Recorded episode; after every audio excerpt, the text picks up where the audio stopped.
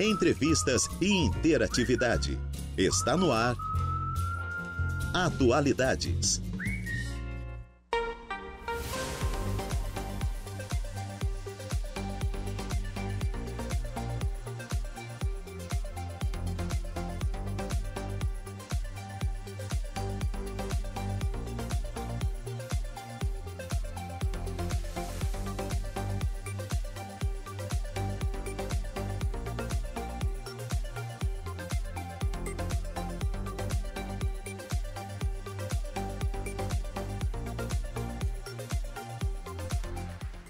Horas mais cinco minutinhos. Excelente tarde a você, ouvinte da rádio Araranguá 95.5 FM. Está no ar o Atualidades desta quarta-feira, hoje, dia 6 de dezembro de 2023.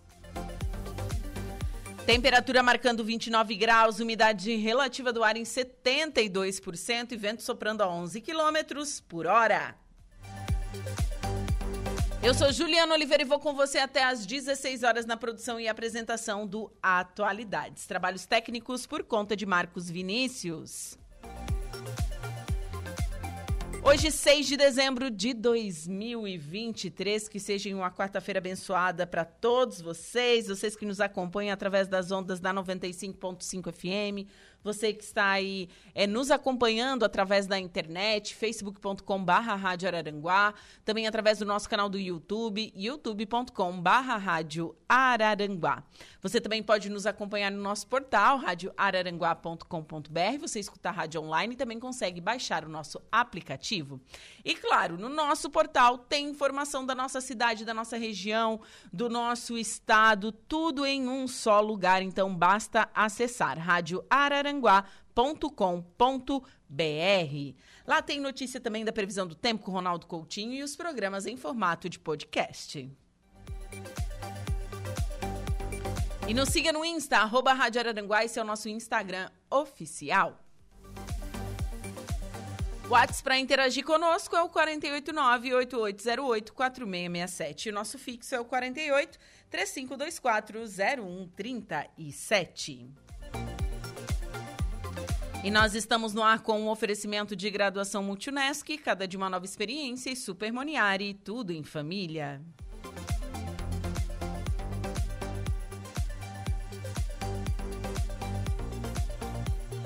E um recadinho, gente. Tem muito óleo na pista na Avenida 15 de Novembro, da frente do Centro Multiuso até após a UPA. É, já colocaram um pouco de areia lá, mas é, todo cuidado é pouco, né, gente? Então, bastante óleo na pista, na Avenida 15 de Novembro, da frente do Centro Multiuso até após a UPA. Certo, gente? Então, fica aí esse recado e cuidado e atenção redobrada com os motoristas. E eu inicio o, o, programa falando um pouquinho desse dia na história. Hoje é o dia de mobilização dos homens pelo fim da violência contra as mulheres. O objetivo desta data é conscientizar os homens sobre o papel que precisam desempenhar para colaborar com o fim da discriminação e violência contra nós mulheres. A escolha desta data remete a um caso de violência contra as mulheres que chocou o mundo em 6 de dezembro de 1989, Mark Lepine, um jovem canadense de 25 anos, invadiu uma sala de aula na Escola Politécnica de Montreal, no Canadá, e ordenou que todos os homens abandonassem o local para que pudesse assassinar todas as mulheres daquela turma. Logo após este ato hediondo, Mark suicidou-se. Mais uma carta deixada pelo rapaz explicava os motivos que o levaram a cometer a chacina. De acordo com a carta, Mark não admitia que mulheres frequentassem o curso de engenharia, uma área tradicionalmente masculina, segundo o jovem assassino. Comovidos e chocados com este caso, um grupo de homens canadenses criou a campanha do Laço Branco, movimento que visa fomentar a igualdade de gêneros e uma nova visão sobre a masculinidade. Assim, o Dia Nacional de Mobilização dos Homens pelo Fim da Violência contra as mu Mulheres nasceu como um fruto da campanha Laço Branco, que no Brasil é coordenada pela Rede de Homens pela Equidade de Gênero. Olha que data importante e tão pouco falada, né? Por quê? É, o combate da misoginia, né, da violência contra as mulheres, é, ele, não, ele não deve ser feito somente pelas mulheres, mas sim pelos homens também, os verdadeiros homens de bem. Né? Eles devem pro, propagar isso. E os números no Brasil realmente nos assustam, a quantidade de violência é, que, que nós mulheres sofremos, os casos de feminicídio. Gente, feminicídio, a, o homem vai lá e mata uma mulher porque acha que tem direito de fazer isso. É, é o. Nem sei explicar o tamanho da. Da de, de quão hediondo é isso, né? Fora os inúmeros casos de violência sexual que nós é diariamente, gente, que a gente tem vê notícias disso, tá?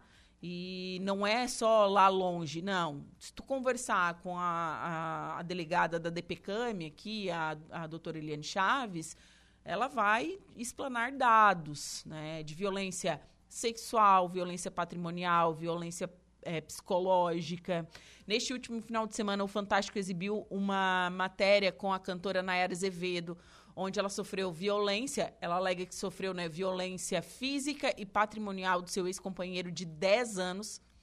Então, assim, é, precisamos falar sobre isso e precisamos é, salientar todo tipo de violência contra nós mulheres é crime e a gente tem que denunciar e tem que falar e tem que educar os homens. Os homens também precisam combater isso, né? Então é necessário falar ainda em, em pleno 2023 nós estarmos falando sobre isso. Bom, agora são duas horas e 12 minutinhos. Vamos com a nossa primeira pauta desta tarde. Converso agora com a Cissa. Cissa, boa tarde. Boa tarde, boa tarde, Ju. Boa tarde a todos os ouvintes. Então, Cissa, é, no último mês, é, você e a Letícia Besser estiveram aqui para dar é, uma resposta sobre a campanha do Outubro Rosa. E agora chegou o momento de dar a resposta do Novembro Azul. Isso. Agora a gente veio dar o balanço de como foi a nossa campanha do Novembro Azul. Sim. Nas unidades de saúde, que também parte, não, não só nas unidades, teve uma, esse ano teve uma questão legal também que as empresas, escolas entraram em contato para a gente para ir até a unidade de ensino para fazer conversas com os pais, com os funcionários. Foi, foi um mês bem, bem, bem importante, bem bom. Ai, que bom isso, né? As pessoas estão tendo cada dia que passa mais consciência de cuidar da saúde, principalmente os homens, que são meio, meio desleixados. Sim, nós, hoje quando a gente estava pegando os dados, ainda nós estávamos conversando sobre isso, que a gente conseguiu, pega os dados aqui, o, se eu ler aqui de uma unidade de saúde, a gente teve no mês 430 atendimentos de homens e 916 de mulheres. Então, é o dobro, né? É, é uma, ainda é bem... O público feminino procura mais. Mais importante que, que os homens já estão indo, então estão Sim, procurando. a mulher procura mais a prevenção. O homem, para ir, para chegar aí no médico, ele já está morrendo. É, ele já está já tá já, precisando. Já está precisando, né? do tratamento Cissa? já, é. Né? Isso, Isso mesmo. A gente teve no, no mês de novembro, então, vou passar um pouco de números. É, em números de atendimento na, nas unidades de saúde, então, com questão de vacina, de consulta odontológica, consulta médica, a gente teve 3.988 atendimentos só de homens de 18 anos acima nas unidades de saúde. É um número expressivo. É um número muito bom, bem expressivo. É Nossa, bom? Muito Ai, bom. A gente tava, fe, fez um levantamento dos outros meses. A gente ficou numa média de 2.750 atendimentos mensal, assim. E em novembro a gente viu que deu um... Um, um plus. Uhum, deu um pulo bem, bem bom, assim. Então, significa que a gente conseguiu atingir o nosso objetivo na campanha. A gente conseguiu buscar esses homens que não estavam vindo para para consulta, para vacina, odonto, essa, eles conseguiram, a gente conseguiu trazer eles para dentro da unidade de saúde e conseguimos fazer exames, check-up e, e, a gente conseguiu ver, é, tratar antes de, né, fazer a prevenção antes de ele estar com algum problema de saúde. Sim, é, lembrando que eu acho muito interessante isso, que o Novembro Azul não é só assim, é, é trata da saúde do homem como um todo, não só voltado para a próstata, né? Isso é, a, há alguns anos atrás era sempre voltado só mais para próstata, exame de PSA, ou, né, exames uhum. de toque. Agora não, até o Ministério da Saúde, ele bom, lançou uma nota para a gente, a gente recebeu uma nota deles dizendo que uma que no mês de, de novembro a gente não, não falaria somente de exames de, de, de câncer de próstata, mas também sim de diabetes que é muito importante também. Então, a gente tentou, nesse mês, não falar sobre, só sobre essa parte de, de, de problemas de próstata, mas o, homem, a saúde do homem como um todo. A gente foi na, na palestras, o doutor Henrique Besser fez palestras nas empresas e sempre com essa questão também, só o câncer de próstata, diabetes, hipertensão, colesterol, colesterol tudo para falar a parte cardiovascular para falar de um todo do homem para a gente tentar prevenir um, né, que AVC, é, infartos, tentar prevenir todo isso. aquele combo, né, que vem com com essas com essas doenças que é quase do cotidiano. Sim. A gente conhece muita gente que tem hipertensão, que tem Sim. diabetes, Muito. né? É difícil quem não tem na família, né? Verdade. Alguém que tem hipertensão, que tem diabetes. É bem difícil. Nesse mês de novembro também, os, os homens que foram, que procuraram, que fizeram essa parte de, de, de, de check-up, consulta médica, o médico fez uma avaliação e viu que tinha necessidade de fazer o exame de PSA. Então, a gente teve 341 desses 3,988. Então, 341 tinham necessidade de fazer esse exame de PSA, então foi solicitado. O, PS, o PSA, ele é, ele assim, a partir de qual idade é, é preconizado fazer? Acima de 40. Fez 40 anos, já pode fazer o PSA? Já pode, sim. Mas é, é o, que, o que, que a gente fala? Porque o PSA em si, ele, não, ele sozinho, ele não vai dar um, um diagnóstico e não, não é nem ele o, né, o exame mais importante. Então, se tiver algum problema, alguma coisa, procurar a unidade de saúde que o médico vai poder avaliar bem e ver que, quais exames precisam ser feitos, que às vezes é um ultrassom, às vezes é um exame de toque, né? Não, não exclusivamente o PSA. Lembrando que o, o PSA é o antígeno prostático específico, é isso? É usado principalmente para rastreamento do câncer de próstata em homens assintomáticos. Ele é isso. é um ele é um exame de rastreamento. Isso, isso. Certo? Certo, é um exame de rastreamento. E daí, se der um pouquinho alterado, daí sim encaminhado para o médico para fazer exame Isso, de toque, daí o médico ultrassom. ele solicita mais exames para investigar. Ah, interessante. tem algum problema. Então, ó, preconizado então acima de 40 anos, então, para os homens estarem fazendo, e é de suma importância, né? Se o homem quer ter qualidade de vida, ele tem que se precaver, tem que fazer esses exames preventivos também. Isso tem, tem, tem que procurar a o consulta médica, unidade de saúde, enfermeiro, é, se precisar encaminhar para o urologista, tudo, tem tudo pelo SUS. Então, vai na unidade de saúde, faz a consulta e o médico vai fazer os encaminhamentos que forem necessários. Outra coisa que é importante a gente ressaltar é que nas unidades básicas de saúde também tem os testes rápidos. E isso também foi, na, no mês de novembro também foi feito, ofertado, mas todas as unidades de saúde tem te teste rápido de hepatite B, hepatite C, HIV e sífilis. Todos eles têm todas as unidades de saúde, pode procurar sua unidade. Tem unidade que, que, que tem um dia específico para fazer, tem unidade que faz todo dia. Procura a enfermeira, a enfermeira orienta certinho o dia que vai lá para fazer o exame. É, e é gratuito pelo SUS. É. O tratamento se der positivo, né? Esse é também é tem. É tudo pelo SUS, é feito um acolhimento muito bacana, né? Porque as pessoas ainda têm muito preconceito, né, Cissa? Tem, bastante. E é um gente... tabu.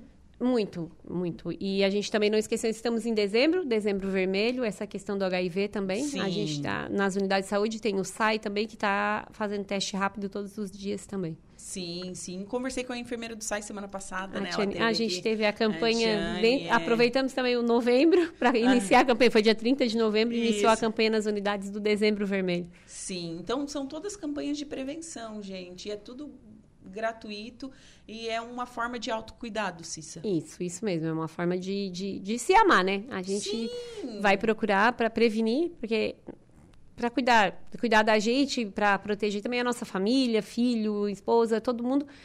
Quanto mais a gente se cuida, mais a gente vai ter chance de ficar com eles, né? Verdade. Sabe que é, eu até comentei isso segunda-feira aqui no programa, na abertura do programa, acho que foi, de uma reportagem que eles fizeram do Fantástico neste final de semana sobre pessoas soropositivas.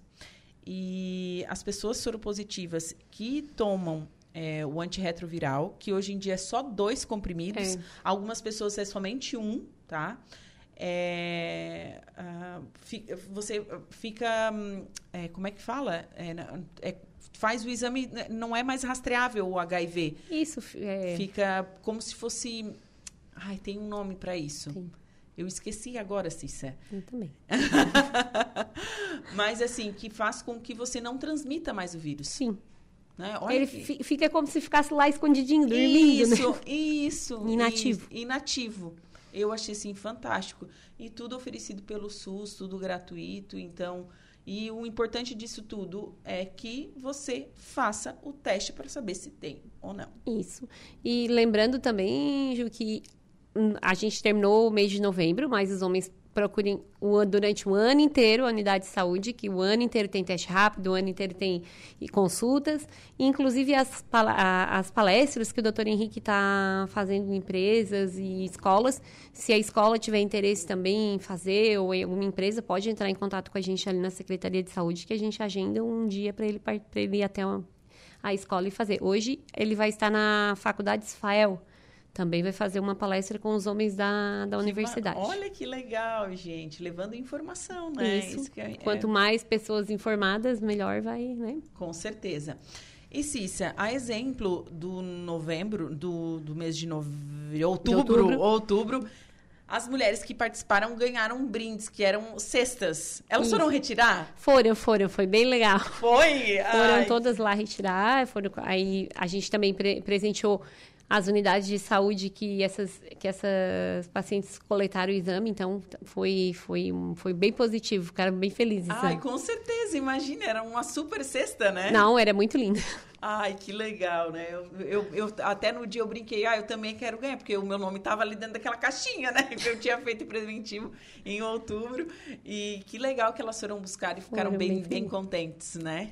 Então, agora no mês de novembro também, teremos o sorteio para todos esses A caixinha, 3.900. gente, ca- eu, eu falei, eu me lembro que no sorteio do, do outubro eu disse assim, ó, quero ver essa caixinha cheia. E tá cheia mesmo? Tá cheia, tá bem Tá, cheia. Me surpreendeu, tá? Parabéns, homens, parabéns.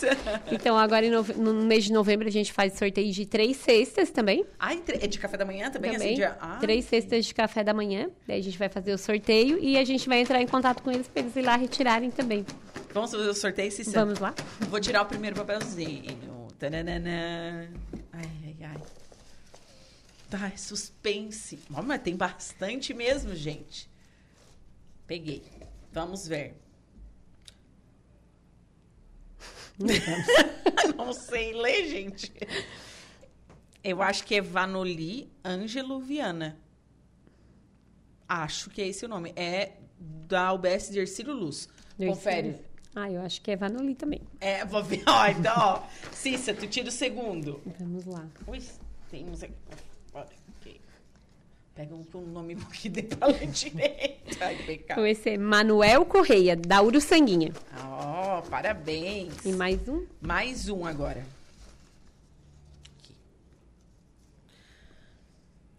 José Antônio da Silva, do Lagoão. Hein, que bom. Então, ó, os três aí que ganharam a cesta. Pode repetir o nome aí, Cissa? Então tá, então, Manuel Correia da Uruçanguinha, seu Vanoli Ângelo Viana do Ercílio Luz e José Antônio da Silva do Lagoão. Parabéns, homens que participaram, né? Foram à sua unidade básica de saúde, participaram do sorteio. Olha, me surpreendi. Eu pensei que eu pensei que ia ter uns 15 só papelzinho aqui, Cissa. Tem sério. bastante, 3.988. É, tem bastante, muito mesmo, ó. É, eu acho que, que é, é uma forma, né, de agraciar Isso. Esse- esses homens que foram, essas mulheres que foram, no caso, no, no mês de outubro, né? E incentivar eles a irem também. Eles e ma- mais pessoas, né? Porque às vezes vê que, tem- que a gente tem alguma coisa, tipo, algum prêmio, alguma coisa, é, é legal. É, a gente fica mais animado para ir lá fazer o exame, para ir lá consultar. Ô, Cissa, agora me responde uma coisa. Qual é a tua função dentro da administração pública? Então, eu sou faz o- enfermeira. é, enfermeira eu sei, mas Isso. assim, eu, eu noto que você faz tudo. Eu sou coordenadora da atenção básica, então, coordenadora das unidades de saúde. Eu e a Letícia e a doutora Samara, a gente faz parte do núcleo de coordenação da atenção básica. É muito difícil? É bem, bem difícil, mas é bem gratificante também a gente Sim. poder. São 14 ou 15 unidades São básicas? 15 unidades. 15, 13 unidades e 15 equipes, né? Que a gente tem duas, duas equipes que são no mesmo, no mesmo prédio. Que é da coloninha. Coloninha e Mato Alto Lagoão, que são as Ah, du- no que mesmo são prédio. No Isso. mesmo, no mesmo prédio, Isso. assim. É, quan- quando o Dr. Henrique veio até mim para me convidar para assumir a coordenação da atenção básica, eu disse, vamos lá, né? Mas você Mas é- já trabalhava na atenção já, básica? já, já. Eu trabalho no município desde 2011. Trabalho Certo. no município desde 2011. E você trabalhava em unidade básica de Sim, saúde? trabalhei em unidade, trabalhava em unidade básica de Sendo saúde. enfermeira? Trabalhei como técnica de enfermagem quando eu comecei e depois como enfermeira. Uau, que Uhum. bacana. Então conhece cada cantinho das unidades daqui de, de saúde de Araranguá. Sim, sim, a gente conhece um pouco da, da rotina de cada uma. Eu acho que isso é bem importante também. A gente teve, ter vivido a ponta, tu ter trabalhado lá na ponta, tu vê como é que é, tu consegue entender mais também o que, que o profissional e o paciente precisa. É, e lembrando que cada, que cada bairro, que cada unidade tem a sua particularidade. Tem. é, Correto? Devido até, assim, às condições financeiras, esse tipo de Sim. coisa, de, né? E e a população também é diferente. A gente tem Ercílio Luz, Sanga da Toca, que é mais interior. Até quando tem reunião de equipes de. que a gente faz reunião mensal, né? Com todas as coordenações da, da MESC, né? de- da atenção básica da MESC, a gente sempre comenta isso, que a Araranguá ela é grande e cada unidade de saúde, uma, uma é diferente da outra. Porque a gente tem uma. Ercílio Luz é uma unidade muito de interior, é mais Rural. rural. Que foi, da- um é do, do Ercílio um Luz, é do né? Ercílio Luz. E daí tu vai numa coloninha, Uruçanha, é mais aqui no centro. É, é muito diferente. A população é diferente de uma Sim, para outra. e as demandas se tornam São- diferentes. Se tornam diferentes. Isso, a gente tem unidades que tem mais demanda de idoso, tem umas que é mais criança. É, Sim. é, é muito diferente uma da outra. Sim, e cada unidade tem um médico. Toda unidade tem um médico, toda, toda equipe tem um médico. Coloninha tem, são três, porque é um bairro muito grande, então a gente tem três médicos. E as outras, cada, cada equipe tem, tem um médico. Tem equipes que a gente tem que já tem duas enfermeiras. E tem equipe que tem uma enfermeira, mas a maioria já tem duas enfermeiras em cada equipe também para ajudar nessa parte de, de para fazer mais es- essa questão de procedimentos e a outra ficar mais na parte administrativa. Sim, olha que bacana, né? É um trabalho muito bem organizado e muito, muito bem feito para atender uma população grande que é a de Araranguá. 15, uni- 15 unidades básicas de saúde, gente. É, e a gente vai ampliar, né? Ampliar, vamos, vamos é ampliar, vamos ter mais duas unidades para serem construídas. Para o ano que vem? Acredito que sim, o da Araponga já está bem adiantado. Já? Já já já está questão de fazendo projeto para Que, olha, que bom. Fico Hum. contente com essa notícia. que bom, né? É. Hoje eu só queria fazer um agradecimento que em outubro, no mês de outubro, quando a gente veio fazer sorteio, eh, eu pequei e não agradeci, mas eu queria agradecer a todas as equipes, as 15 equipes que não mediram esforços nem em outubro nem em novembro. A gente solicitou o horário estendido para as unidades, elas foram, fizeram horário estendido para os pacientes e, e atenderam todo mundo, fizeram, trabalharam bastante. Então a gente quer parabenizar todas as equipes São e empenhados. são bastante, né? E agradecer bastante a elas pela, pela parceria, por Pela estar sempre dedicação junto. Isso. de estar, né? Sempre, sempre junto e, claro, apoiando né, a saúde como um todo. Sim, às vezes a gente chega com algum projeto, meninas, aí conversa com as enfermeiras meninas, que são as gerentes das unidades. O que, que vocês acham? Vamos fazer? Vamos, é, todos vamos, vamos lá, vamos junto. E vai, tudo vai dando certo. Que bom, que bom. Cissa, foi um prazer te receber. É um aqui, prazer sempre com conversar você. contigo, tá? É, parabéns pelo seu trabalho, pela sua dedicação. Manda um abraço para todo o pessoal aí da Secretaria de Saúde. Tá certo, obrigada. Obrigada pelo espaço e obrigado por nos permitir fazer sorteio aqui no seu programa. Tá certo? Obrigada, Certo. Ju. Agora, ó, a pessoal da saúde vai entrar em contato com os ganhadores para combinar aí a entrega da cesta. Isso Pode aí. trazer um docinho para a rádio que também a gente fica feliz. A gente não se importa. É, 2 horas e 28 minutos. Vou falar de política agora. Na Assembleia Legislativa, Frente Parlamentar propõe 15 milhões de reais no orçamento do Estado para os bombeiros voluntários. Reportagem de Patrícia Gomes. A Frente Parlamentar de Apoio aos Bombeiros Voluntários, a Assembleia Legislativa, apresentou uma emenda coletiva para garantir no orçamento do ano que vem recursos para as 32 corporações de bombeiros voluntários existentes atualmente no Estado. Juntas, essas corporações reúnem cerca de 5 mil bombeiros voluntários e atendem 50 municípios. A emenda, se for acatada, garantirá 15 milhões de reais para financiar as atividades dos bombeiros voluntários. As corporações perderam neste ano, após decisão do STF, o direito de realizar convênios com as prefeituras para fazerem vistorias e fiscalizações, cobrando taxas para realizar os serviços, o que garantia uma receita mínima aos bombeiros voluntários. A decisão do STF é que a fiscalização é atribuição apenas do poder público. Neste caso, podendo ser feita somente pelos bombeiros militares. O deputado estadual Vicente Caropreso, do PSDB, um dos coordenadores da Frente Parlamentar de Apoio aos Bombeiros Voluntários, argumenta que a previsão orçamentária de 15 milhões é necessária para garantir a manutenção das unidades. Uma emenda que vem sendo construída já há muito tempo e devido a todas as dificuldades que os bombeiros voluntários têm nas suas mais de 30 unidades espalhadas aí no estado e que oferece praticamente um terço da população de Santa Catarina sendo atendidos de uma maneira voluntária, nós pretendemos que esteja garantido no orçamento cada ano 15 milhões. Isso vai ser o responsável pela manutenção dessas entidades e também alguma previsão de investimento troca de caminhões, troca de equipamentos, enfim, de roupas especiais. Também coordenador da Frente Parlamentar de Apoio aos Bombeiros Voluntários, o deputado estadual Matheus Cadorim do Novo, reforça ainda que as corporações precisam ter uma previsibilidade financeira para que possam atender com melhor qualidade a população. Geralmente as instituições de bombeiros voluntários dependem de recurso público e dependem de contribuições da população. Elas são complementares. Quando não há previsibilidade da entrada do recurso público, isso dificulta muito a questão de planejamento de investimentos, compra de caminhões, reformas de sede, compra de uniformes, enfim. Com esse recurso garantido dentro do orçamento do Estado, essa previsibilidade passa a ser mais sólida e aí sim um, um potencial crescimento da qualidade do atendimento das corporações voluntárias.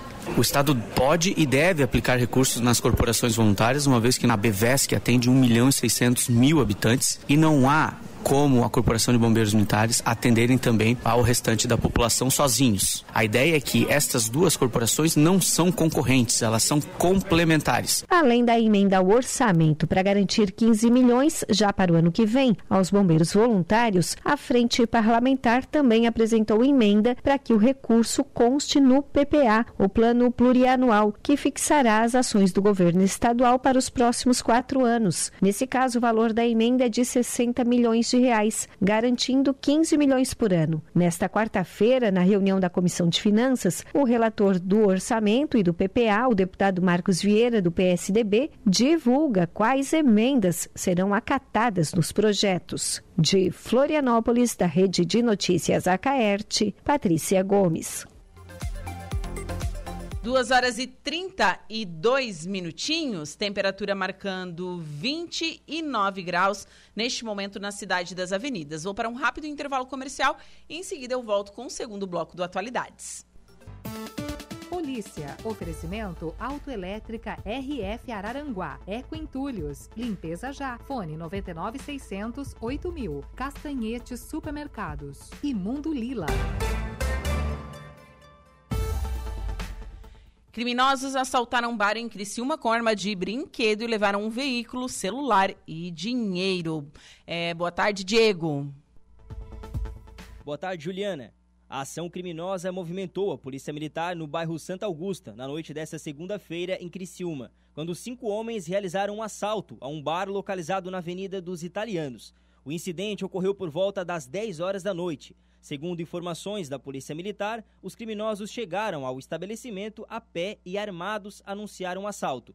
Eles exigiram a chave do veículo de um cliente, além de 200 reais do caixa e um celular de outro cliente. Os criminosos, ao fugirem, deixaram cair um carregador de uma das armas utilizadas durante o assalto.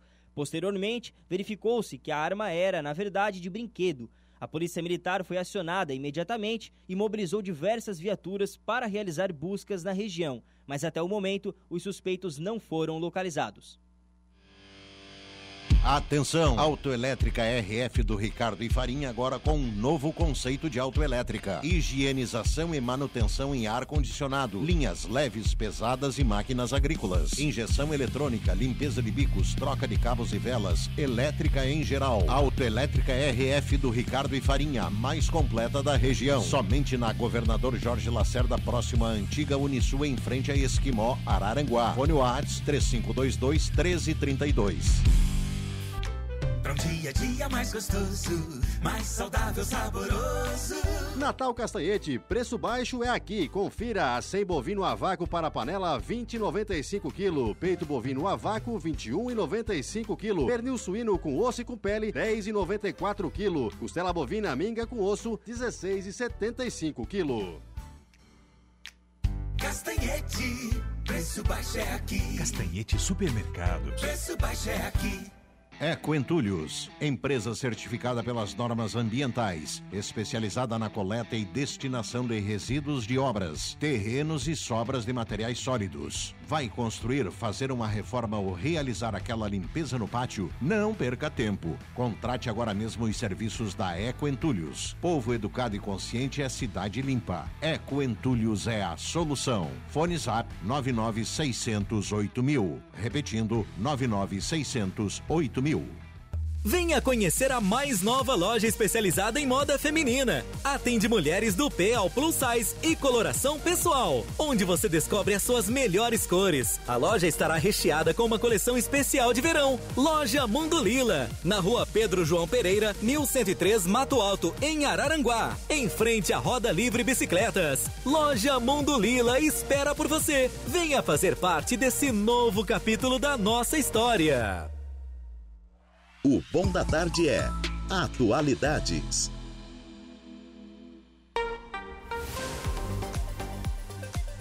Agora são 2 horas e 45 minutos, 29 graus é a temperatura, tempo nublado neste momento aqui no centro da cidade das avenidas. Hoje, quarta-feira, 6 de dezembro de 2023. E estamos no ar com o oferecimento de graduação Multunesc, cada de uma nova experiência, Supermoniari, tudo em família.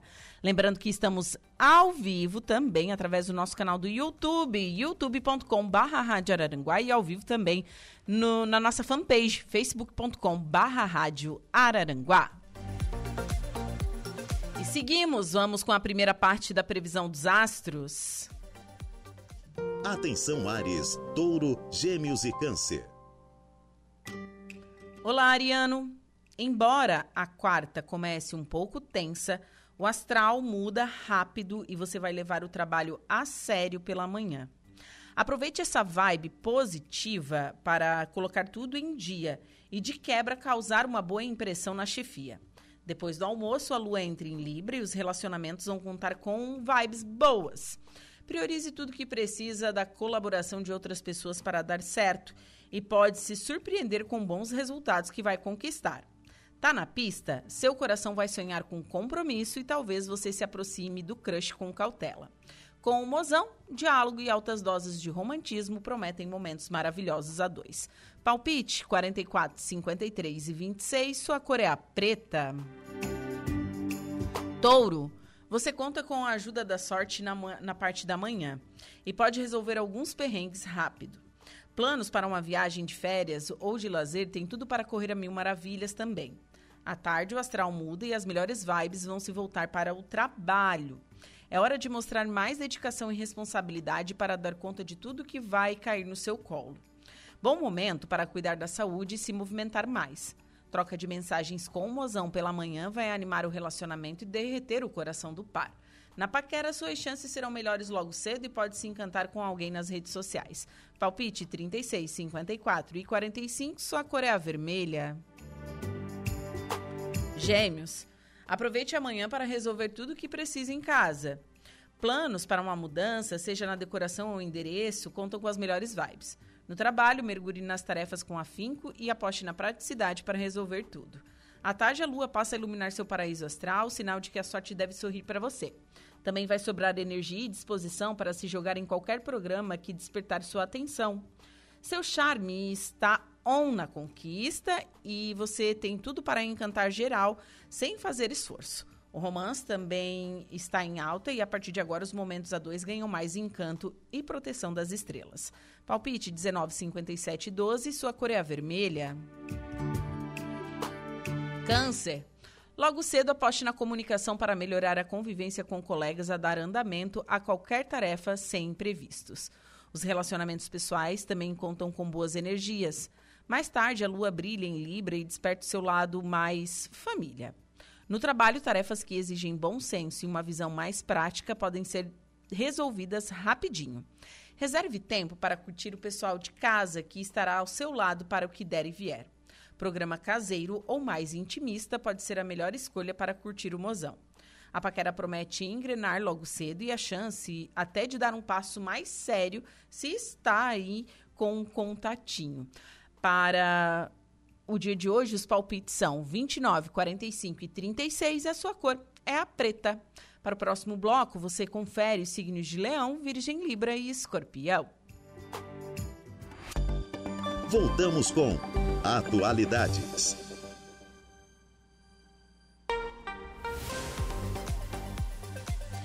E a Polícia Civil de Santa Catarina divulgou ontem balanço que apontou queda nos casos envolvendo mortes violentas no estado. De acordo com informações da Diretoria de Inteligência, o número de homicídios caiu é, em 2,46%. Crime de lesão corporal seguida de morte também re registrou redução de 31,5%. E, e latrocínio caiu 47%.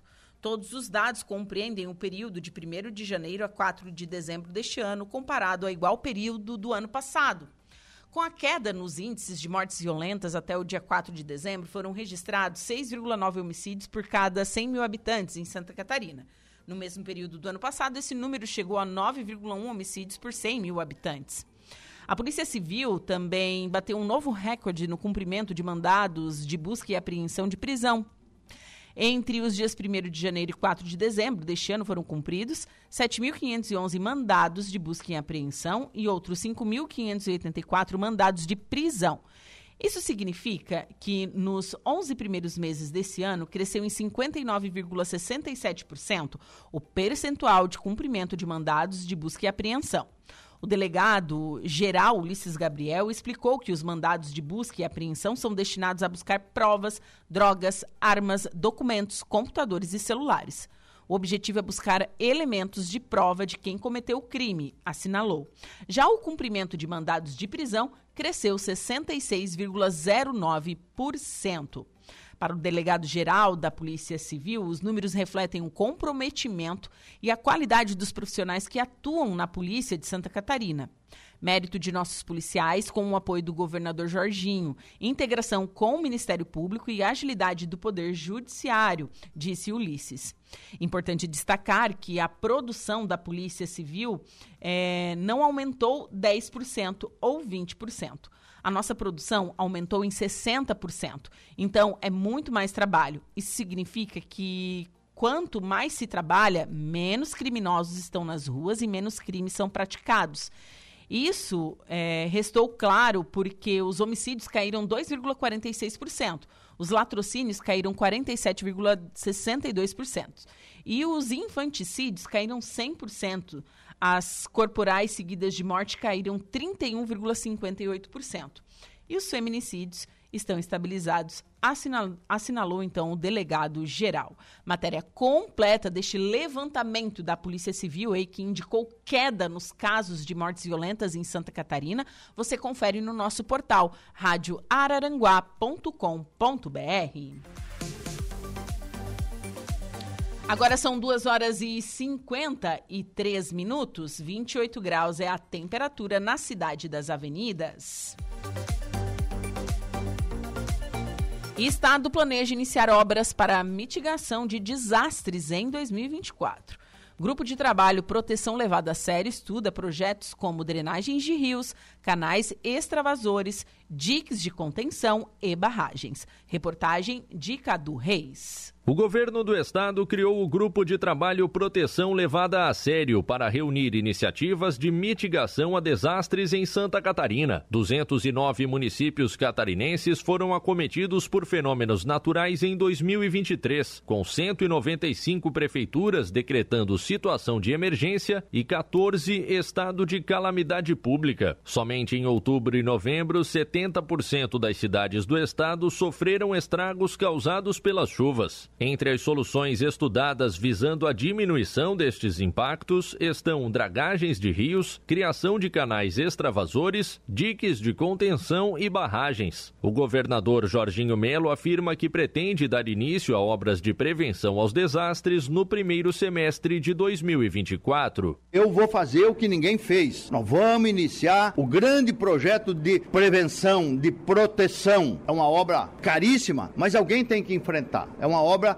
de Estado, não uma obra de governo. E nós vamos começar. Se Deus quiser, lá por março nós já estamos colocando draga para começar a dragar o rio Itajaí Sul, os pontos críticos. Ah, o ponto crítico é na usina do Salto Pilão. Tem que tirar um paredão de pedra para desobstruir e afundar o calado. Nós vamos fazer. Depois, mais perto de Blumenau, o que, que é? Vamos fazer. Vamos começar a fazer. Aí a gente vai implorar e vai atrás de quem quer que seja para ajudar. Principalmente o governo federal. Colocando o PAC, nos ajudando, porque Santa Catarina merece. Nós precisamos de ajuda e chegou a hora de pedir. Estudos realizados pela Agência de Cooperação Internacional do Japão, JICA, devem embasar projetos para mitigação de desastres em Santa Catarina, como explica o secretário de Estado do Planejamento, Edgar Osui. Nós temos, historicamente, um estudo muito estruturado feito pela JICA. Eles indicaram vários melhoramentos. A gente fala de canais extravasores, de diques, de contenções, de drenagens, de escavações, é, alguns projetos para barragens né, dentro do estudo da JAICA são previstas algumas. Então, o momento que nós estamos é de atualizar alguns projetos que temos, identificando quais que a gente consegue ter maior impacto com a menor tempo possível. Já estamos falando com outros órgãos é, internacionais e nacionais para já começar a pensar a viabilização financeira, porque essas obras que vão deixar o Estado ainda um pouco mais resiliente em relação aos eventos climáticos são obras grandes, estruturantes e, consequentemente, caras caras. Ninguém vai reinventar a roda. O objetivo é, com responsabilidade e dentro do prazo menor tecnicamente possível, a gente fazer essas ações para melhorar a qualidade de vida das pessoas. Ao mesmo tempo que estuda obras de contenção para futuros eventos, o governo de Santa Catarina realiza ações emergenciais para atender os impactados pelas chuvas de outubro e novembro. No programa Recupera SC, 150 milhões de reais foram repassados às prefeituras dos municípios afetados. Na área rural, são investidos mais de 120 milhões de reais com programas como Terra Boa, Pronamp Agro Emergencial e Reconstrói SC. Segundo o Estado, o total de recursos aplicados no atendimento à população neste período soma 650 milhões de reais. De Florianópolis, da Rede de Notícias Acaerte, Cadu Reis.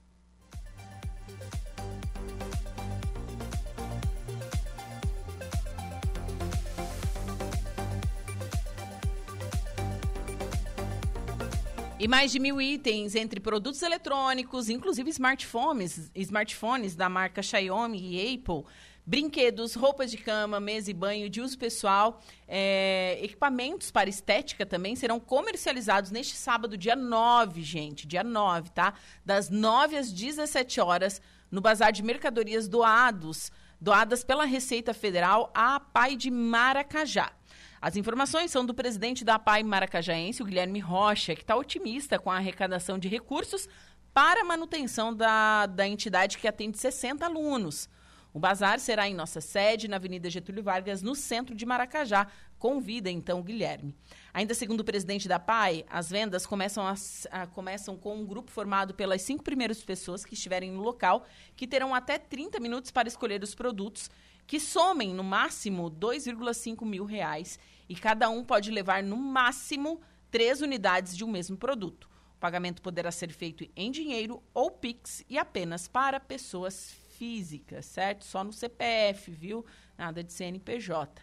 Ok, gente? Então é neste sábado aí, doação então da Receita Federal, tem bastante coisa.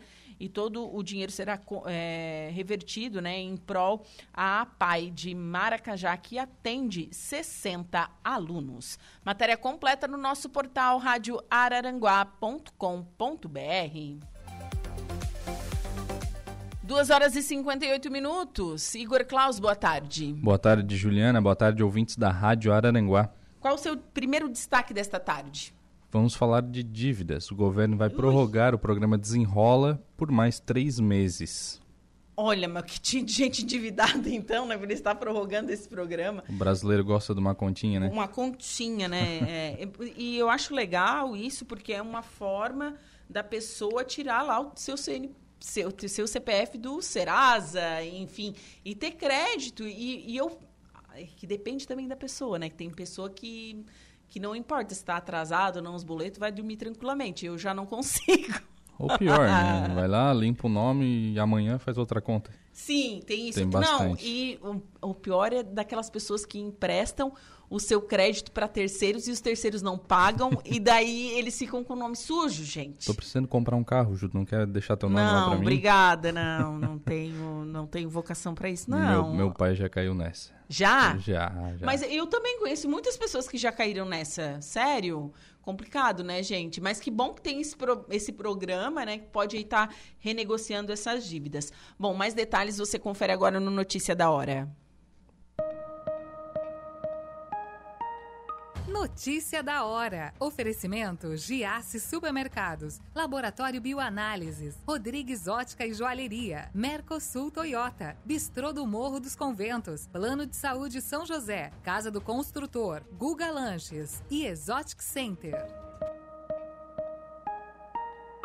O governo federal vai prorrogar o desenrola por mais três meses. O programa de renegociação de dívidas termina no dia 31 de dezembro, segundo informou nesta quarta o secretário de Reformas Econômicas do Ministério da Fazenda, Marcos Barbosa. O governo vai mandar para o Congresso Nacional na próxima semana uma medida provisória estendendo o programa para os três primeiros meses de 2024 e também deve eliminar o requisito de ter uma conta .gov para prata ou ouro para acessar a plataforma. Desde o início de outubro, a faixa 1 do Desenrola renegocia dívidas de até 5 mil reais na plataforma desenvolvida pela B3. No site, a portaria que regulamenta o programa define que se após os 40 primeiros dias sobrarem recursos na FGO, o refinanciamento seria ampliado para débitos de até 20 mil reais, como ocorre no momento. Eu sou Igor Claus e este foi o Notícia da Hora.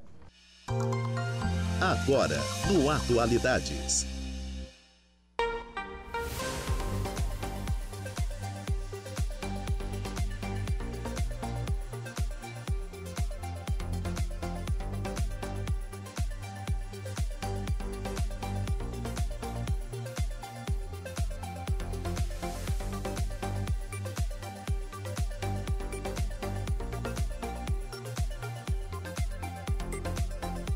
Três horas mais 15 minutos. Estamos de volta com Atualidades nesta tarde de quarta-feira, dia 6 de dezembro de 2023, pela Rádio Araranguá 95.5 FM. E estamos no ar com um oferecimento de graduação Multunesc, cada dia uma nova experiência e Supermoniari, tudo em família.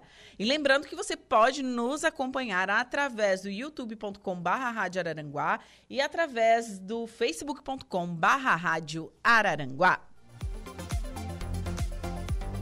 Interaja também através do nosso WhatsApp 489-8808-4667 e através do nosso fixo 48-3524-0137. E vamos com a previsão dos astros. Você confere agora os signos de Leão, Virgem, Libra e Escorpião.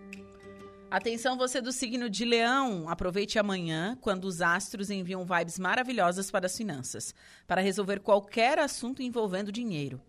Se está procurando emprego, pode receber boas novas nesta quarta. Depois, a lua entra em Libra e destaca sua habilidade com comunicação. Raciocínio rápido e facilidade para se expressar serão os seus maiores trunfos no trabalho. O desejo de dar uma volta por aí vai crescer. E se contar com a companhia dos amigos, melhor ainda. Um bom papo fará toda a diferença para encantar um novo contatinho e você pode se destacar na conquista. Bom astral para conversar sobre qualquer assunto com o seu love. Palpites para o dia de hoje, 57, 27 3, sua cor é amarela. Virgem. Nesta quarta vai sobrar pique para correr atrás dos seus interesses. Um pouco mais de diplomacia ajuda a melhorar a convivência com colegas, mas você terá lábia de sobra para encantar qualquer um. À tarde, com a entrada da lua em Libra, são as finanças que ganham destaque. Se está precisando de uma grana extra, agarre a chance de assumir um novo trabalho. Também pode receber boas novas envolvendo promoção ou aumento. Se está de olho em alguém, não enrole para mandar mensagem ou se aproximar, porque suas chances serão melhores pela manhã. A possessividade pode crescer se já tem compromisso sério. Palpite 59, 4 e 32, sua cor é violeta. Libra, você começa o dia mais introspectivo e pode sonhar com paz e sossego, viu? Priorize as tarefas que podem ser feitas de maneira isolada ou em casa. À tarde, porém, a lua desembarca no seu signo e o astral muda da água para o vinho. Você pode perceber uma injeção de ânimo e vai sobrar disposição para resolver qualquer assunto que cair no seu colo. Seu jeito mais confiante pode abrir novas portas, inclusive no trabalho. Seu charme se destaca e tudo indica que você vai fazer o maior sucesso com novos contatinhos. Se já tem alguém em vista, é hora de tomar a iniciativa. Você pode se sentir mais à vontade para agir de maneira autêntica com o mozão. Palpites 59, 33 e 14 e sua cor é a creme. Escorpião, seu lado solidário se destaca e você pode se sentir bem ao ajudar o próximo, viu? Aproveite para encaminhar qualquer assunto que precisa da colaboração de outra pessoa, porque o astral vai mudar mais tarde. É que depois do almoço, seu pique pode diminuir e a vontade de ficar no seu canto deve falar mais alto.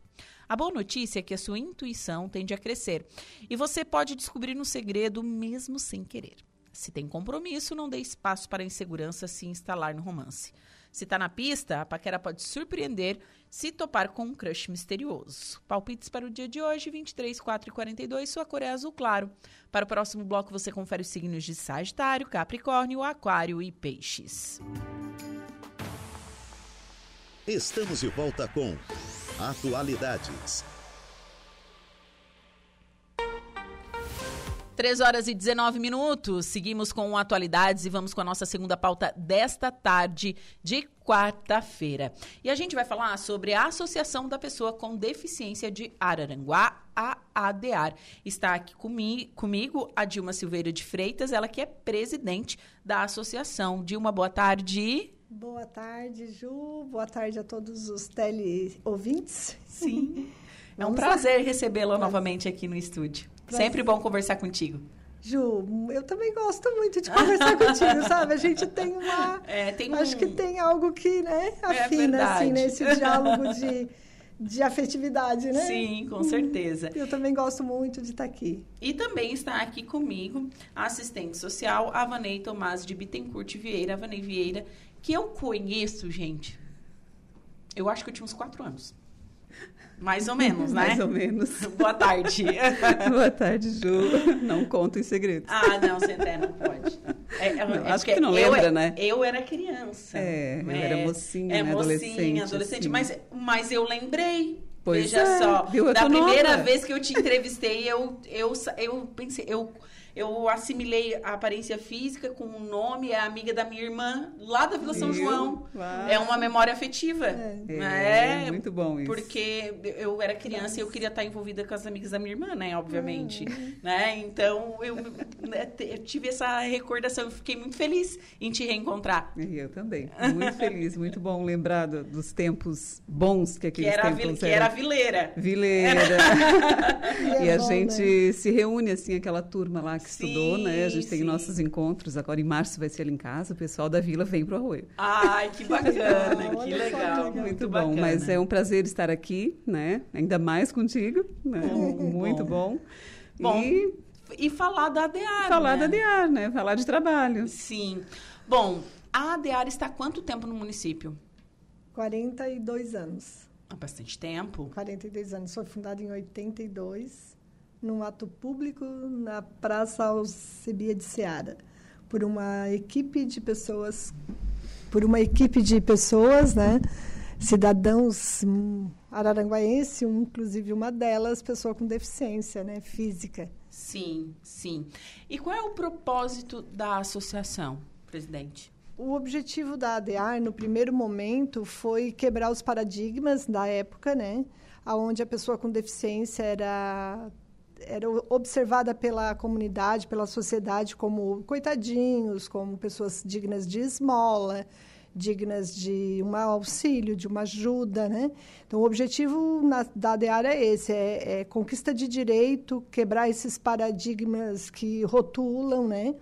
E hoje o objetivo continua sendo esse, né? Buscando direitos, afirmando a, a dignidade da pessoa e contribuindo para que ela se empodere do seu estado de cidadã com todos os direitos possíveis que tem a pessoa com deficiência física e mobilidade reduzida. Então, essa é a nossa principal é, importância para o município, né? E depois a gente tem outras, né? Mas essa é a fundamental, é sim. se empoderar dos nossos direitos, né? Sim, sim. Até porque é, toda pessoa tem direitos, assim como tem deveres, sim. né? E as pessoas com portador que têm é, algum tipo de deficiência têm direitos estabelecidos por lei, né? É, desde mobilidade é, arquitetônica, né, estrutural. E até eu gostaria de salientar, existe também a acessibilidade virtual. Sim, existe. então, a, a mobilidade, é, tem, é, as barreiras, né, eu costumo dizer, tratar como barreiras, são as barreiras arquitetônicas, as barreiras sociais, as barreiras atitudinais, as barreiras digitais Sim. e as barreiras físicas. Então, a ADR faz o quê? Trabalha para romper estas barreiras e tornar as pessoas o mais próximo possível de uma vida integral, uma vida plena. Sim. E Sim. traz também os deveres, como cidadão que temos, de pagar os nossos impostos, trabalharmos, estudarmos, nos apropriar de conhecimento e respeitar também o outro, né? Então, é o, nós trabalhamos das duas formas na, na instituição, né? Eu trabalho muito assim com orientação, eu faço muitos estudos para orientação familiar, para pais, é, família que tem uma pessoa com deficiência, que às vezes acha que pode tudo porque tem uma pessoa com deficiência em casa. Não é assim. Nós podemos sim muito, mas nós temos também deveres, nós temos que respeitar os direitos do outro, né? Sim. Então, nós, eu trabalho muito com esse tipo de aconselhamento e muito com é esse... É um diálogo. É um diálogo. Então, eu tenho uma formação, né? Para esse fim, né? A minha Sim. formação é específica para trabalhar nesta, nessa junção de entendimento das duas partes. Até, inclusive, quando a gente precisa dizer para uma mãe que o filho com deficiência precisa trabalhar fora e sair do benefício de prestação continuada. Isso é uma barreira que nós quebramos na DEAR, porque o benefício de prestação continuada é só um benefício, não é uhum. uma aposentadoria. Então, nós trabalhamos com isso. Eu trabalho muito nessa área. É, mas é, eu, claro, né, eu não, não vivencio isso no, no, no cotidiano, não sou uma pessoa que possui nenhuma deficiência. É, mas eu fico pensando que quando, quando a pessoa com deficiência está in, inserida no mercado de trabalho, é uma devolução assim de dignidade, porque a gente sabe que o trabalho dignifica o homem. Sim. Eu não, não sei se, se é isso se, aí. É, é isso, aí. É, é isso aí. Te ver no, vamos agora olhar um pouquinho para trás e fazer uma uma análise de nós mulheres. Aqui nós estamos três mulheres, né? Lindas, uhum. lindas, belas. Com certeza, lindíssimas. empoderadas, né? Então, não era assim no passado. Não. Onde nós estávamos há alguns anos atrás, um século atrás? Na pia, no fogão. E é. podíamos votar? Nem a mulher podia é. votar? Não. A mulher podia dialogar em público? Não. A, a mulher poderia pastorear? Eu sou pastora. Também não. A mulher podia pastorear, ensinar. Dilma, você seria queimada na fogueira santa? Exatamente. Eu seria taxada como uma bruxa. Uma bruxa, E sim. a pessoa com deficiência não é diferente. Onde ela está ainda na tua casa, mãe, o teu filho, a tua filha com deficiência, onde ela está? Ela lava louça, ela passa aspirador, ela limpa a janela, ela leva o lixo, ela sabe tudo, mãe. Por que, que ela não pode trabalhar e ter o seu direito à dignidade de cidadã. Ai, de, de receber o seu salário. De receber o salário, de ter férias, de passar as férias com o dinheiro dela num, num shopping, onde ela quiser. Onde ela quiser. Sim. Porque é isso que eu trabalho, é isso que a gente trabalha na ADEAR. É isso que a gente faz é na cidade de Araranguá. Ah, mas a pessoa com deficiência vai tá, não pode estar só dentro da tua casa. Ela precisa, sim, ela tem esse direito. Sim. E a garantia de direito é uma das coisas que a DER faz. Sim. Dos dois lados daí, né? Sim. Família e, e, e sociedade e setores públicos também, né? Sendo que um dos direitos hoje é a porcentagem para pessoa com deficiência nas empresas, né? Sim, que é aquela cota PCD que aquela o cota fala. PCD. 5% tem que Isso. mais Já de 100 é funcionários, para né? buscar essa dignidade, né? Para a gente também e a gente encaminha pessoas para esse mercado de trabalho também. Né? Vocês fazem esse trabalho de encaminhamento? Sim, Às vezes as também. instituições procuram Nos vocês? procuram Sim, e a as gente empresas procuram né? nós, né, E as empresas encaminhar. procuram e as pessoas também querem também procuram que querem deixam trabalhar nome, também procuram trabalhar. nós, deixa o currículo E a lá gente na tem e a buscado gente fazer encaminha. isso, né, para dar essa dignidade, para dar essa devolutiva para eles de um direito que já é garantido em lei, né? Sim, que é para que são para empresas acima de 100 funcionários. 100, é, a partir de 100 funcionários, né? Mas cada 100 nada impede que as empresas que não cheguem aos 100 funcionários Também estejam contratando, contratar, né? Sim, tem isso também. É. E me diz, qual é o papel do assistente social dentro da DEAR? Olha, a gente, a gente se vira nos 30. Se vira nos 30. Então, quando eu entrei, né, eu tinha uma, uma experiência grande na área governamental, né, em serviço de convivência, em trabalho de CRAS. Né? CRAS, CREAS, né? Isso, né, tudo que, que dependia da parte governamental. E aí agora venho buscando essa experiência no terceiro setor, né, Sim. nas instituições, que é muito gratificante. Então, assim, a gente traz né, essa, essa, essa divulgação dos direitos, a gente faz essas campanhas, a gente tem feito ao longo desse ano bastante campanha dos direitos da pessoa com deficiência. Os projetos, né, para estar buscando o recurso para o serviço acontecer, porque sem recurso Sim. nada acontece. Então, temos que ter os projetos, temos que estar cadastrados nos conselhos, temos que participar também de toda essa parte, né? E, e é isso que a gente tem feito, assim. E o atendimento lá dentro, né, para a pessoa, para as questões de vulnerabilidade, porque além da deficiência também, né, da vulnerabilidade de saúde, tem as, as vulnerabilidades sociais, que a Sim. gente tem também auxiliado muitas famílias que chegam com alimento, esse encaminhamento para o mercado de trabalho, ou se há necessidade realmente do BPC, está encaminhando para o BPC.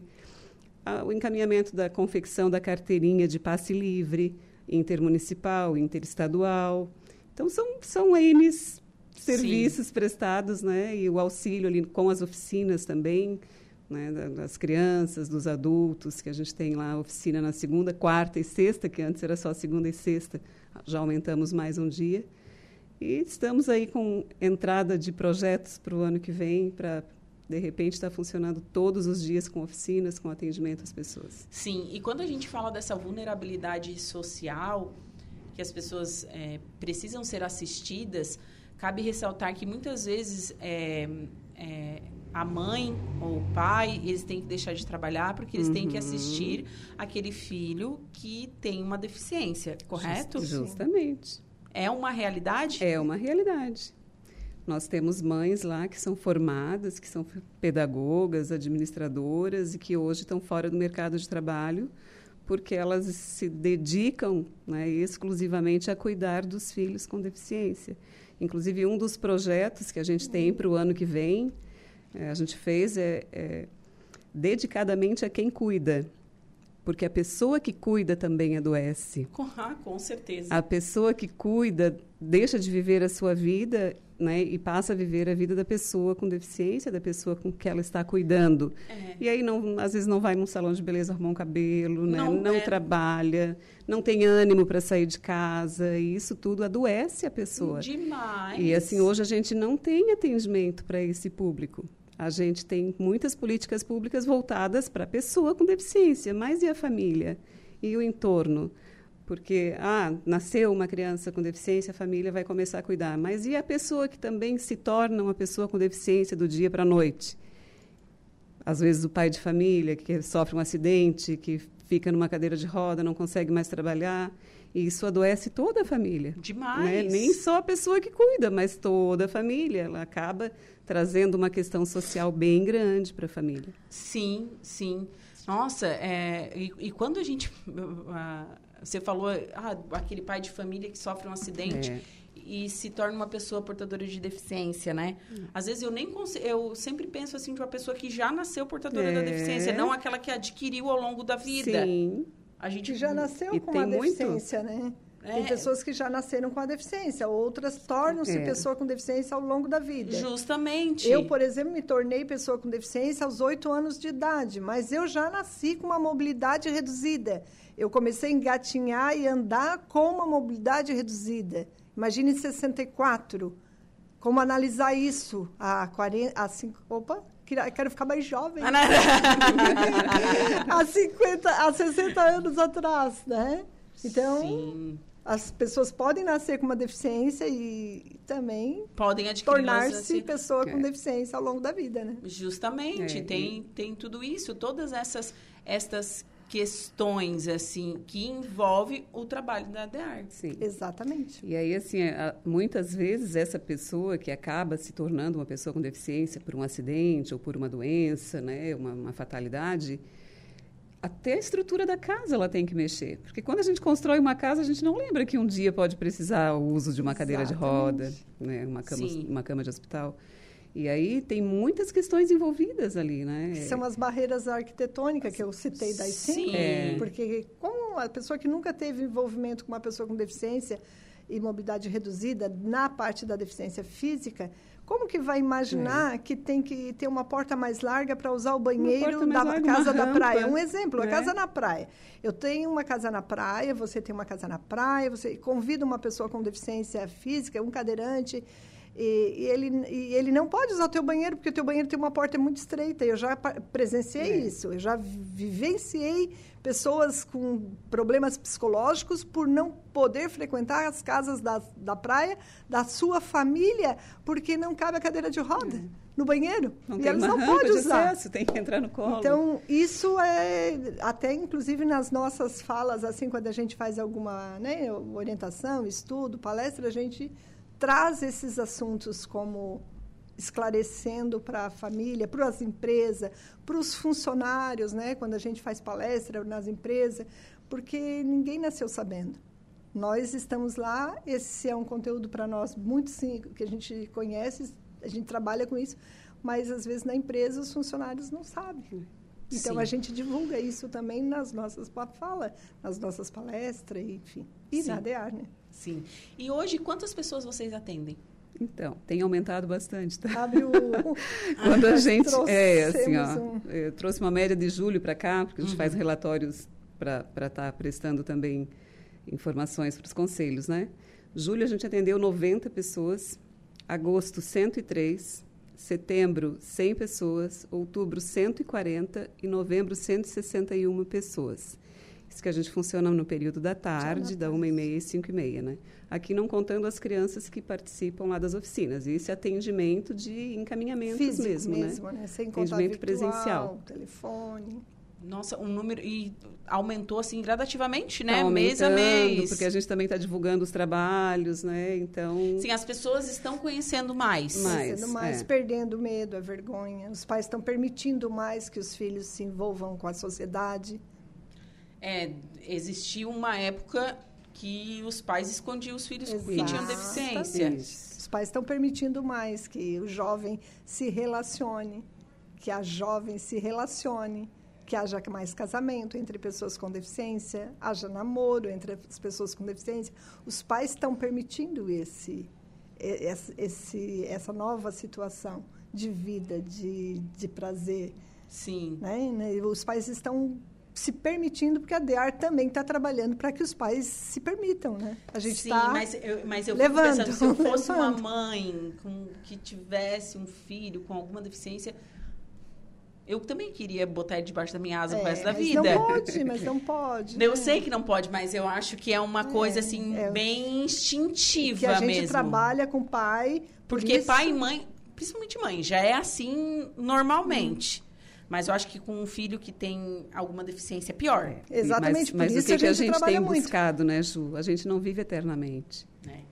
E aí, se eu não preparar o meu filho Alguém- para poder sobreviver quando eu não estiver perto, como que vai ser?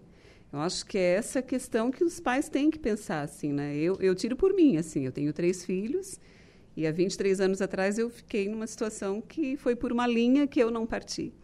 Então eu tratava os meus filhos de uma forma, era tudo na mão, era a roupinha para ir tomar o banho, a comidinha, tudo, né? Tudo picadinho, a carne era picadinha, aquela coisa. A partir do momento que eu tive que ficar 21 dias internada e eles ficar na mão de qualquer pessoa, claro que eles ficaram com a família, né? Sim. Mas não é a mãe que está ali do lado, né? Não é o mesmo tratamento que vão receber. Aí a gente cai na real, assim, que tu precisa criar os teus filhos para eles sobreviver sem a tua presença, porque uma hora a gente não vai estar presente. E todos forte os filhos. isso, e né? todos os filhos. Não é só o filho. É, todos os filhos, Especial todos os pais. ou normal. A gente precisa. normal. Todos precisam. Porque imagina, é tão fácil nós sermos iludidos por, qual- por pela sociedade, pelas mídias, por, pelas pessoas. Imagina uma- um filho com uma limitação, com uma deficiência, que não foi preparado. Qualquer pessoa vai iludir essa, esse filho, vai dominar esse filho. E ele não foi preparado pela pessoa que mais ama ele, que é a mãe, a, se, a lidar sozinho, a Sim. saber sair das situações. Sim. Que amor é esse que protege e não ensina? E não, não deixa se defender? Eu já fui o oposto da Ney.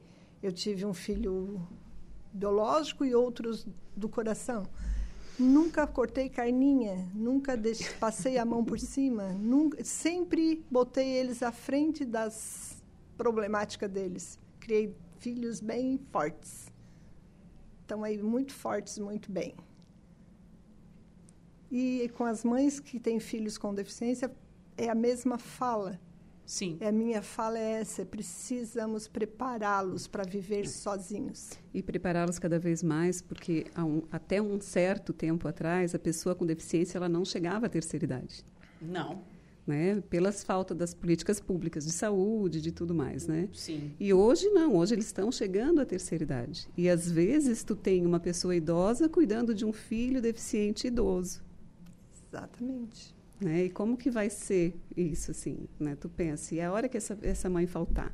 Sim, até porque a, a, a idade chega e a mobilidade reduz. Traz limitações. Traz, Sim. traz limitações. E como que essa pessoa vai cuidar também de um filho? É. É, é, um, é um paradoxo, né? É uma coisa... Precisa muito de políticas públicas para o idoso e para o idoso com deficiência, porque é, é bem mais complicado. Uma hora ele vai ficar sozinho porque ele está com a saúde boa e né, vai ser a mãe chegou a uma uma certa outra idade. pessoa, né, que É. não é e da aí família. precisa ter políticas públicas que atendam esse público. esse público. E neste ano de 2023, quais as ações que vocês destacam assim de, que foram de suma importância dentro da DEAR?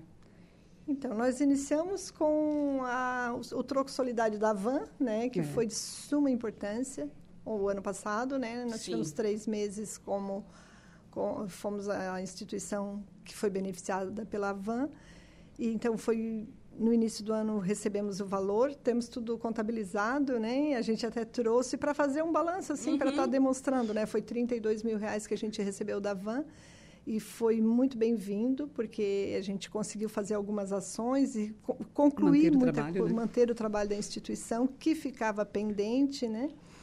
E depois a gente teve também, Ney, ali foi depois da van a gente vai Então, a gente tá teve dois pedágios, né, dois esse ano que foram pedágios. realizados. É, um rendeu 4 mil e pouco, o outro não chegou a 2 mil, mas ajudou muito. Teve umas doações de um Pix online também que a gente fez. Teve o Pix do mês de outubro, que a gente arrecadou pouco mais de 700 reais, que foi para realizar as ações com as crianças, né, do mês da criança. E aí teve um sorteio de um brinde, uma sorteada, que também foi uma amiga minha da época, de adolescência. Que recebeu o Foi brinde, muito legal. É, a doação da van, que foi lá no início do ano. E a gente teve uma parceria com os alunos do curso de medicina da UFSC, que nos doaram os alimentos, né, de uma gincana que eles tinham feito. Ah, Foi eu lembro disso. É, eu, foi eu entrevistei eles. muito bem bem-vindo, assim, a gente conseguiu a gente atender ganhou. bastante famílias, né?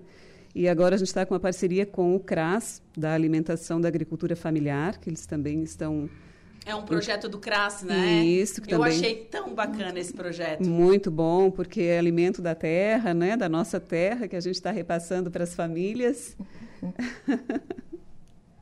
Dando tchau pro pessoal que passa. Muito bom.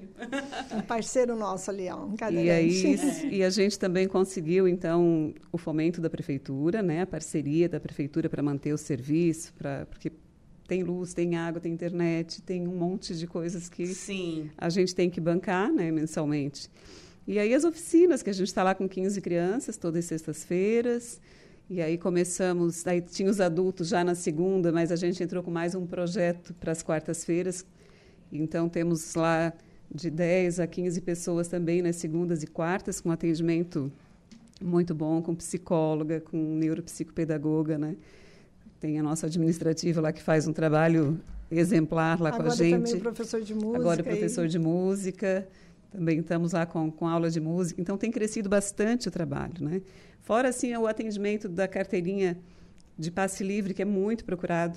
Sim. Toda segunda e sexta a gente atende três, quatro pessoas encaminhando. Muita gente do Arroio que vem fazer ali a carteirinha com a gente, porque no Arroio ninguém faz. Uhum. Né? Todas as pessoas com deficiências do Arroio vêm fazer a carteirinha ou ali com a gente, ou na PAI, ou na AMA, que também os três lugares que fazem aqui, né? As três instituições. E aí ele dali, da, né, de, chegou para fazer a carteirinha do passe livre, mas aí já conhece a oficina, a gente já divulga os outros direitos, né, o que, que ele tem de, de outros direitos, inclusive é, do concurso que teve, que a pessoa com deficiência tinha direito de estar fazendo inscrição, né? Sim. Então, vários, várias coisas que às vezes eles não sabem e a gente acaba informando nessa ida deles ali, né? Que bacana. Então, foi, foi muito gratificante esse trabalho Esse- desse ano. Desse ano, né? Daí a gente teve também uma ação muito bacana que aconteceu em setembro, que foi É. o Setembro Verde. A gente oportunizou a todas as crianças, a- os, os adultos e os idosos atendidos pela DEAR a conhecer alguns órgãos públicos que eles não conheciam. Foi uma Isso. ação muito bacana no mês de setembro. E agora estamos encerrando com uma ação também muito legal, que é a ação das cartinhas, né, aos É. padrinhos de Natal. Então, as crianças e os nossos adultos e idosos fizeram cartinhas e, e a gente foi à busca de padrinhos para padrinhar essas cartinhas, É. né? Para dia 15, que é o nosso encerramento agora, né? Dia 15, semana que vem. Ah, os padrinhos vão poder oportunizar cada criança de ganhar seu presente. E também o encerramento da oficina Mente Ativa. Encerramento do ciclo da no oficina. ciclo da oficina, que Com houve padrinho, também né? com dois padrinhos que também estiveram lá. Então, teve tantas ações que se assim, a gente não conseguir divulgar todas, mas é um pouco a gente consegue trazer. Daí vocês vão lá nas páginas da e A gente conseguiu são desenvolver muitas ações assim. esse projeto Mente Ativa para as Crianças, ele é através do FIA, né? É. Através de um recurso do Fundo da Infância e Adolescência também, de empresas que nos ajudaram, né? E é isso, assim, a gente se vira nos 30, porque tem que buscar o recurso, tem que ter o recurso para executar as Assim, oficinas. É, o, e o que eu noto de um ano para o outro, Tem uma de cartinha 2000... aqui que depois eu quero que tu leia aí, se a gente achar esse padrinho aí, vai a Rádio Araranguá nos ajudar com esse padrinho, que esse aí a gente não encontrou ainda. É, é. Essa cartinha aí arrepiou nós. A gente não encontrou esse padrinho. Ah, mas antes de ler essa cartinha, é, de um ano para o outro, ah, de 2022 para 2023, eu notei um, um plus, assim, um maior atendimento, maior en- engajamento e as pessoas procurando mais a ADR. Então, a gente teve muita crítica, né, Ju? A gente não tem só coisa boa. Uhum. A gente teve crítica, a gente teve denúncia, a gente teve Ministério Público, a gente teve dificuldades demais, assim, com algumas situações. E essas, essas críticas nos fizeram o quê? Crescer. Porque, assim, desde sempre, quando mais a gente bate, mais a gente cresce. E essas críticas a gente não É deixou desanimar, né? igual o pão sovado. A gente não deixou desanimar pelas críticas. A gente foi em cima, comprovando tudo com provas físicas e, e necessárias dentro da legalidade. E a gente cresceu mais, porque daí divulgou mais, né? Sim. Quanto mais houve denúncia e crítica, mais houve divulgação. E, E, a gente também- trabalhou mais coisa, agora. né? Se tu está fazendo o que alguém acha que, tá- que a gente está fazendo errado, a gente vai tentar acertar, também se Acertar. realmente está errado. É, Sim. mas eu digo, é fácil olhar e julgar. E aí eu costumo dizer, tá ruim, vem e faz. É. Vem e faz, vem para o nosso lugar. A gente cede o lugar. Então, não está gostando da maneira que está acontecendo, ah, não está fazendo bem feito, vem cá fazer. A gente aceita de bom grado. Abrir mão, com certeza. Eu vou ler aqui o pedido, nosso tempo já está quase esgotando. É aqui, ó, é o pedido do Álvaro. O pedido de, do Papai Noel dele é um saxofone. É, só um saxofone. Um saxofone. O Álvaro, ele é síndrome de Down, tem, tá com 20 e poucos anos, ele já tem alguns instrumentos que ele já aprendeu a lidar e Faz tocar aula de alguns música, né? instrumentos, faz aula de música. E ele já tem três anos que ele faz cartinha pedindo o saxofone ao Papai Noel e ele ainda não ganhou. Então, se alguém tem um saxofone de algum, de algum membro da família que, que faleceu, que está guardado de herança, de, de ah, objeto de decorativo, se não usa mais, enfim, quer ser apadrinhar o Álvaro, tá aí, ele está três anos pedindo um saxofone. Um saxofone, gente. Eu vou ler os E recadinhos detalhe, aqui. né? Ele estava com Covid, ele Ah. semana passada ainda ficou ausente. Nesse dia que ele fez a cartinha, ele não podia estar junto com a gente na oficina, porque casa, eles né? estavam de Covid. Mas já está bem, já, Já está lá, já. Já está lá. Eu vou ler aqui os recadinhos. O Valdeci Batista de Carvalho está mandando um alô pra gente. O Alex Merencio está mandando boa tarde para todo o pessoal da ADAR. O Wilson Gomes também está mandando um alô aqui. A Maria Zuleide, boa tarde, parabéns. Só conheço a Vanei, mas esta mulher é puro coração. Um grande abraço para Obrigada, essas três Zuleide. mulheres. O Wilson tá mandando um abraço aí pra tia. então, o pessoal aqui mandando alô através das nossas redes sociais. Ah, muito obrigada. Meninas, foi um prazer conversar com vocês nessa tarde, Obrigada, tá? Ju. Parabéns pelo trabalho da DEAR e contem sempre com a Rádio Araranguá. Obrigada, Ju. E a gente só vai finalizar assim. Daqui um pouco a gente vai ter te pedir mais um espaço para o nosso bingo, que é dia 20 de janeiro. Claro. Logo em seguida, nós Logo- estamos de volta. Tá certo, não, tranquilo. Muito obrigada. Obrigada, Obrigada. Ju. Obrigada a todos os ouvintes. E até breve. Até Até breve. breve, até breve. Bom, agora são 3 horas e 48 minutos, intervalo comercial, em seguida o último bloco do Atualidades. Rádio Araranguá 95.5. Tudo é atualidades.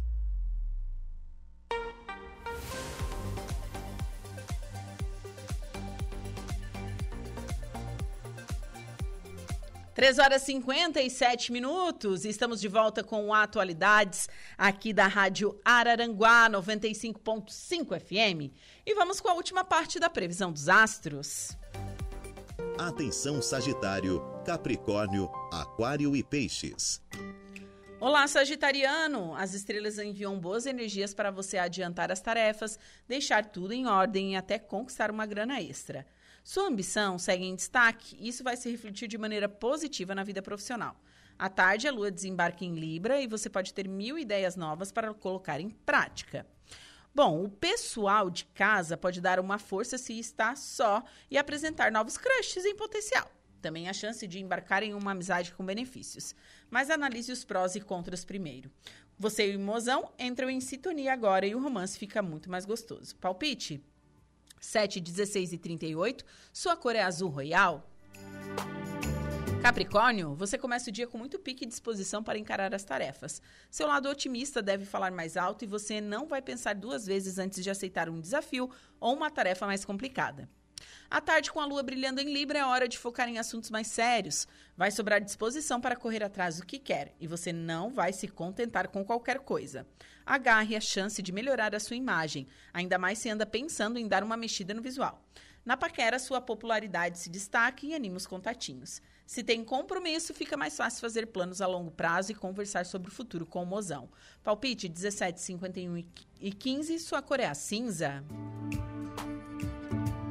Aquário, sua intuição segue em alta e você pode se interessar mais por assuntos místicos.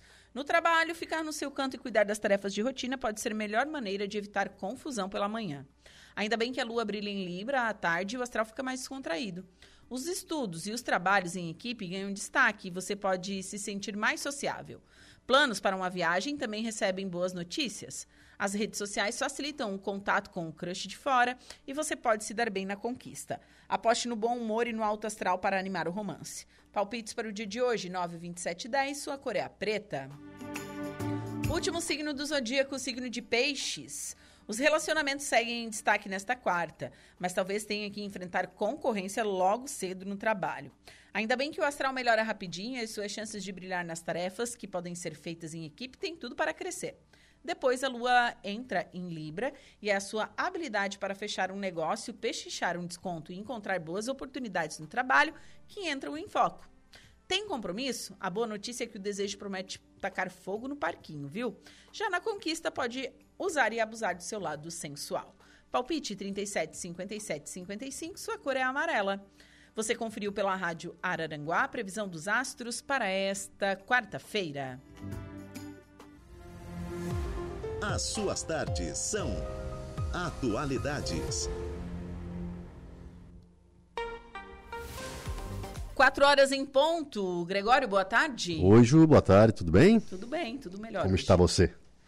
Melhorzinho. Recuperando? Recuperando. É isso aí. Temos que cuidar dessas viroses aí, né? É, Agora verdade. atacando bastante gente na Não, cidade. e, né? e lá na UPA tinha o, que, o pessoal que tava lá comigo era tudo com virose. Ah, não. Eu não estava sozinha, gente. Todo mundo se convalescendo junto lá, É, abraçado, né? abra- é, coisa ah, mas que séria. bom que estás bem, que bom que estás bem. Bom, me conte, quais são. Quem você vai entrevistar hoje? Hoje nós iremos entrevistar um- uma pessoa natural de Arananguá, ele que já jogou futebol profissional e como futebol, futebolista profissional ele já passou por vários times, como o Criciúma, como o Havaí, Marcílio Dias, Joinville, Náutico, foi para Portugal também, teve uma bela carreira em Portugal.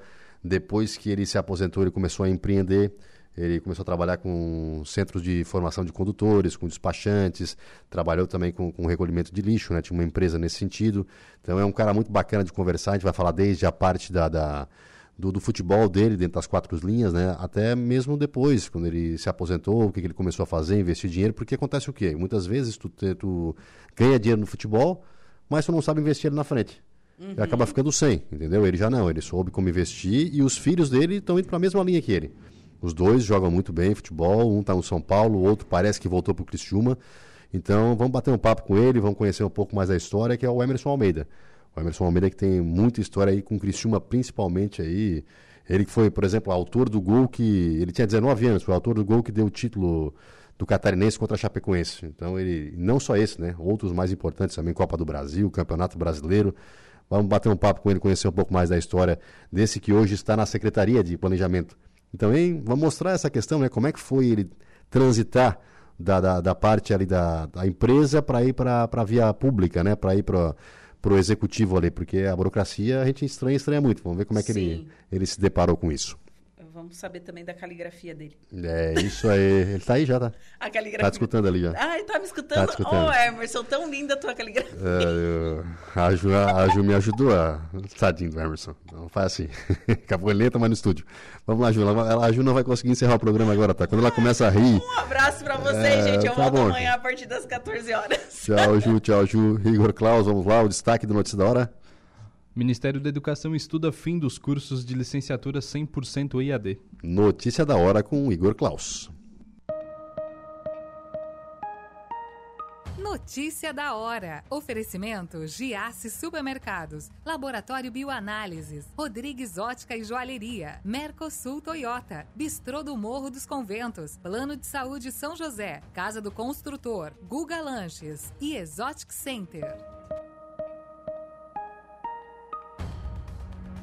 O ministro da Educação Camilo Santana afirmou na última terça-feira que o governo federal cogita proibir que cursos de licenciatura tenham 100% de carga horária na modalidade de ensino à distância e planeja outras mudanças nos cursos de formação de professores online.